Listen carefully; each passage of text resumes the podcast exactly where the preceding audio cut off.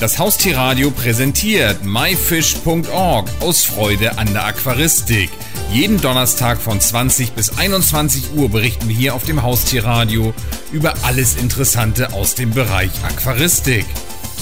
Herzlich willkommen zu einer neuen Ausgabe und heute geht es um das Thema Interviews im Blog mit Garnelen und dazu haben wir am Telefon Tobias Sekulic. Hallo Tobias. Hi, hallo Olli, servus. Tobias, du bist uns aufgrund deiner Internetaktivitäten in der Garnelenszene aufgefallen, aber vorab doch erzähle uns erstmal ein bisschen was über dich. Okay, also ich bin äh, 41 Jahre alt, lebe so ziemlich genau in der Mitte von Karlsruhe und Heidelberg. Ich habe eine Lebensgefährtin, eine Tochter, einen Kater und äh, einige Aquarien. Ja, Laufsport finde ich ganz gut und äh, versuche auch sonst mich fit zu halten. Und wie lange beschäftigst du dich schon mit der Aquaristik und wo genau liegen deine Schwerpunkte? Mm, mein erster Kontakt, der war in einem Edeka an der Fischtheke. Äh, da war ich ca. 11 und bekam statt dem üblichen Zipfel Wurst, äh, also ihr kennt das wahrscheinlich, ihr möchtet ein Stückchen Wurst, ja, kriegt man ja immer gesagt, für einen kleinen. Äh, da bekam ich nicht ein Stückchen Wurst, sondern fünf Goldfische geschenkt. Die hatten äh, da tatsächlich so eine Aktion und äh, haben Goldfische zum Einkauf dazugegeben wirklich goldig. Naja, äh, ich besorgte mir darauf spontan mein erstes Aquarium, mit dem ich dann innerhalb von äh, zwei Tagen die Goldfische umgebracht habe. A, äh, hatte ich überhaupt keinen Plan und B, unser Nachbar genauso wenig, äh, der mir irgendwelche Mittelchen da ins Becken schüttete und äh, mir versicherte, dass die das brauchen. Ja klar, um einen Abgang zu machen, war das unbedingt nötig. Die sind eben gestorben und äh, ja, vielleicht hätten sie sonst noch friedlich bei mir weiterleben können. Nun ja, ähm, vielleicht konnte der Nachbar uns auch nicht leiden. Äh, dann kam aquaristisch gesehen eine ganze Weile nichts, äh, bis ich mir, ich glaube, das war 2002, einen 450 Liter Malawi-Tank ins Wohnzimmer stellte also ostafrikanische Buntbarsche, keine Pflanzen, Yellows, Aulonokara und so weiter. Und äh, da hatte ich auch mit den Synodontis multipunctatus ein gutes Händchen. Die vermehrten sich nämlich wie bekloppt. Das war echt eine schöne Zeit, bis ich 2006 äh, umziehen musste und mein Aquarium nicht mitnehmen konnte. Leider. Also folgte bis 2012 eine beckenlose Zeit, äh, bis ich durch Zufall einem sogenannten Nanocube über den Weg gelaufen bin.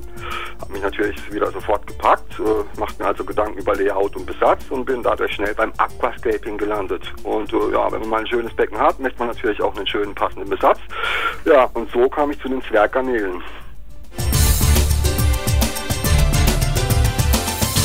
Tobias, heißt das denn, dass du ausschließlich Zwerggarnelen heute in deinem Aquarium hältst? Ja, also das äh, erwähnte Aquascaping, das habe ich äh, relativ schnell aufgegeben, da mir der Aufwand mit dem äh, Pflanzenschneiden auf die Nerven ging, ganz ehrlich.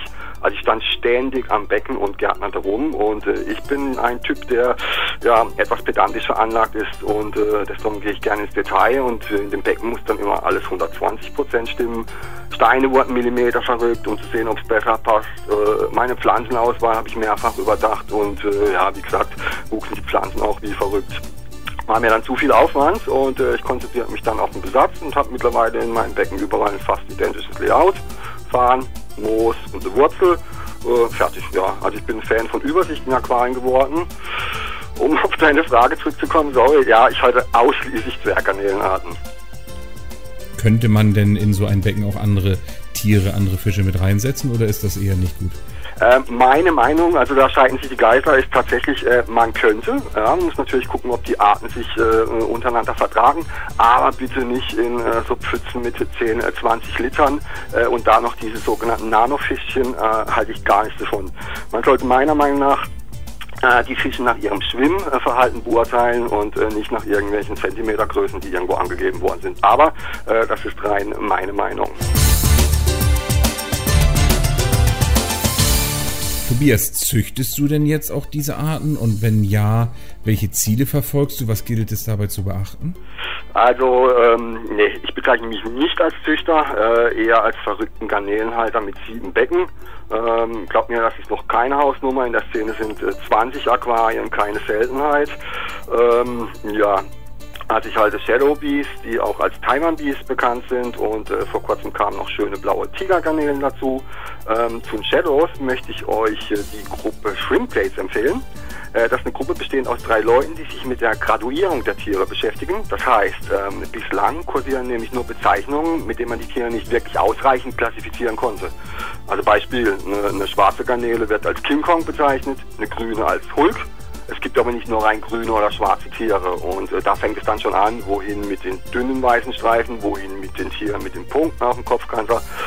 Also Shrimp Grades googeln und sich schlau lesen. Aber ich schweife wieder ab. Äh, sorry, du fragtest, welche Ziele ich habe und was man beachten muss. Hm, also ich möchte äh, die Tiere in meinem Becken ganz einfach gesund halten.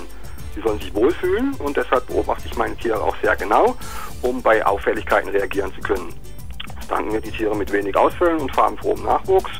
Ansonsten gilt natürlich zu beachten, dass unterschiedliche Garnelenarten unterschiedliche Wasserwerte anstreben. Da ist es nicht anders als bei äh, unterschiedlichen Fischarten. Wenn du sagst, es gibt unterschiedliche Arten, die man sich anschaffen kann, gibt es dabei denn eine ganz besondere Art als Highlight, die so ganz besonders gerne gehalten wird? Ähm, ich würde sagen, dass die äh, Neocaridina-Arten äh, ohne größeren, in Anführungsstrichen, ohne größeren Aufwand gehalten werden können, äh, weil hier nicht je nach äh, Ausgangswasser zwingend mit Osmosewasser gearbeitet werden muss. Also die Neos, die werden doch recht äh, gerne gehalten. Da gibt es auch eine nette Facebook-Gruppe dazu, zu dem Thema. Neocaridinas in Deutschland heißt die. Und äh, da kann man sich wirklich gute Informationen ziehen. Und gibt es noch so andere Arten, die so das Szene-Highlight sind? Äh, als das Highlight äh, würde ich derzeit bezeichnen, ähm, ja, die Shadows, also die äh, sogenannten Taiwan Bees. Äh, da gibt es mittlerweile zig Zeichnungs- und Kreuzungsvarianten und äh, ja, die sind schon recht populär. Tobias, nicht nur für Nichtkenner, selbst für Aquarianer mag die Zwerggarnelenszene doch etwas, na sagen wir mal, befremdlich wirken. Was macht denn eigentlich die Zwerggarnelenhaltung aus und was ist das Besondere daran? Warum gerade Zwerggarnelen? Hast du schon mal eine Garnele gesehen, ähm, deren Panzer in einem glänzend metallischen Rot erscheint? Äh, nein. Weil dazu muss man vorstellen, rein weiße Zeichnungen, die den Kontrast noch deutlich verstärken, wodurch das Rot noch stärker hervortritt und damit nicht genug. Also das metallische Rot, das sieht dann auch aus wie, wie frisch poliert. Hammer, also wirklich Hammer. Und dieses Rot, das war jetzt nicht nur ein Beispiel, also Entschuldigung, war ein Beispiel. Ähm, da gibt es auch schwarze, grüne, blaue Tiere. Und äh, das zum Aussehen. Dann wäre dann noch, dass die Tiere sehr interessant zu beobachten sind. Ähm, Paarung, Schwimmen, Häutung, Putzen, also da ist immer was los im Becken. Äh, ganz ehrlich, ich sitze nicht selten mit einer Lupe vorm Becken und äh, beobachte die Tiere, damit ich die Details noch besser mitbekomme. Äh, vielleicht liegt es auch daran, dass ich 41 bin und schon nicht mehr so gut sehen kann. Ernsthaft, also das mit der Lupe ist super, ähm, aber du hast recht, äh, es wirkt sicher etwas befremdlich, aber einfach mal ausprobieren. Man wird sehen, äh, weshalb es immer mehr Garnelenhalter gibt. Das ist ja eine Wahnsinnsbegeisterung bei dir. Das hört man ja auch so richtig raus. Und aus diesem Grund hast du wahrscheinlich auch zu diesem wirklich spannenden Thema einen Blog. Wie bist du denn darauf gekommen und wo finde ich den im Internet? Und äh, wieso eigentlich hauptsächlich auf Interviews konzentriert?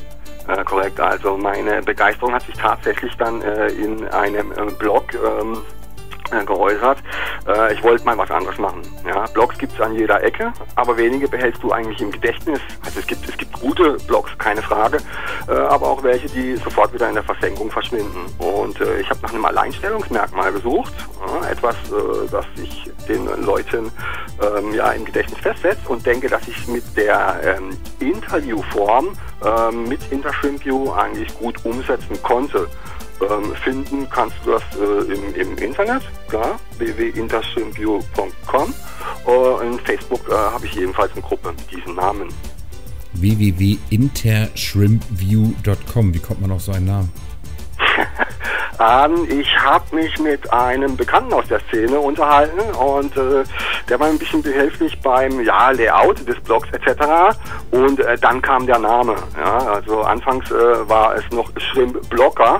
Ähm, haben wir ein bisschen gesprochen, haben eben nach einem Alleinstellungsmerkmal gesucht und äh, muss sagen, das war dann schon seine Idee. Ja, äh, Marian, vielen Dank an dieser Stelle und äh, ja, bin ganz zufrieden damit.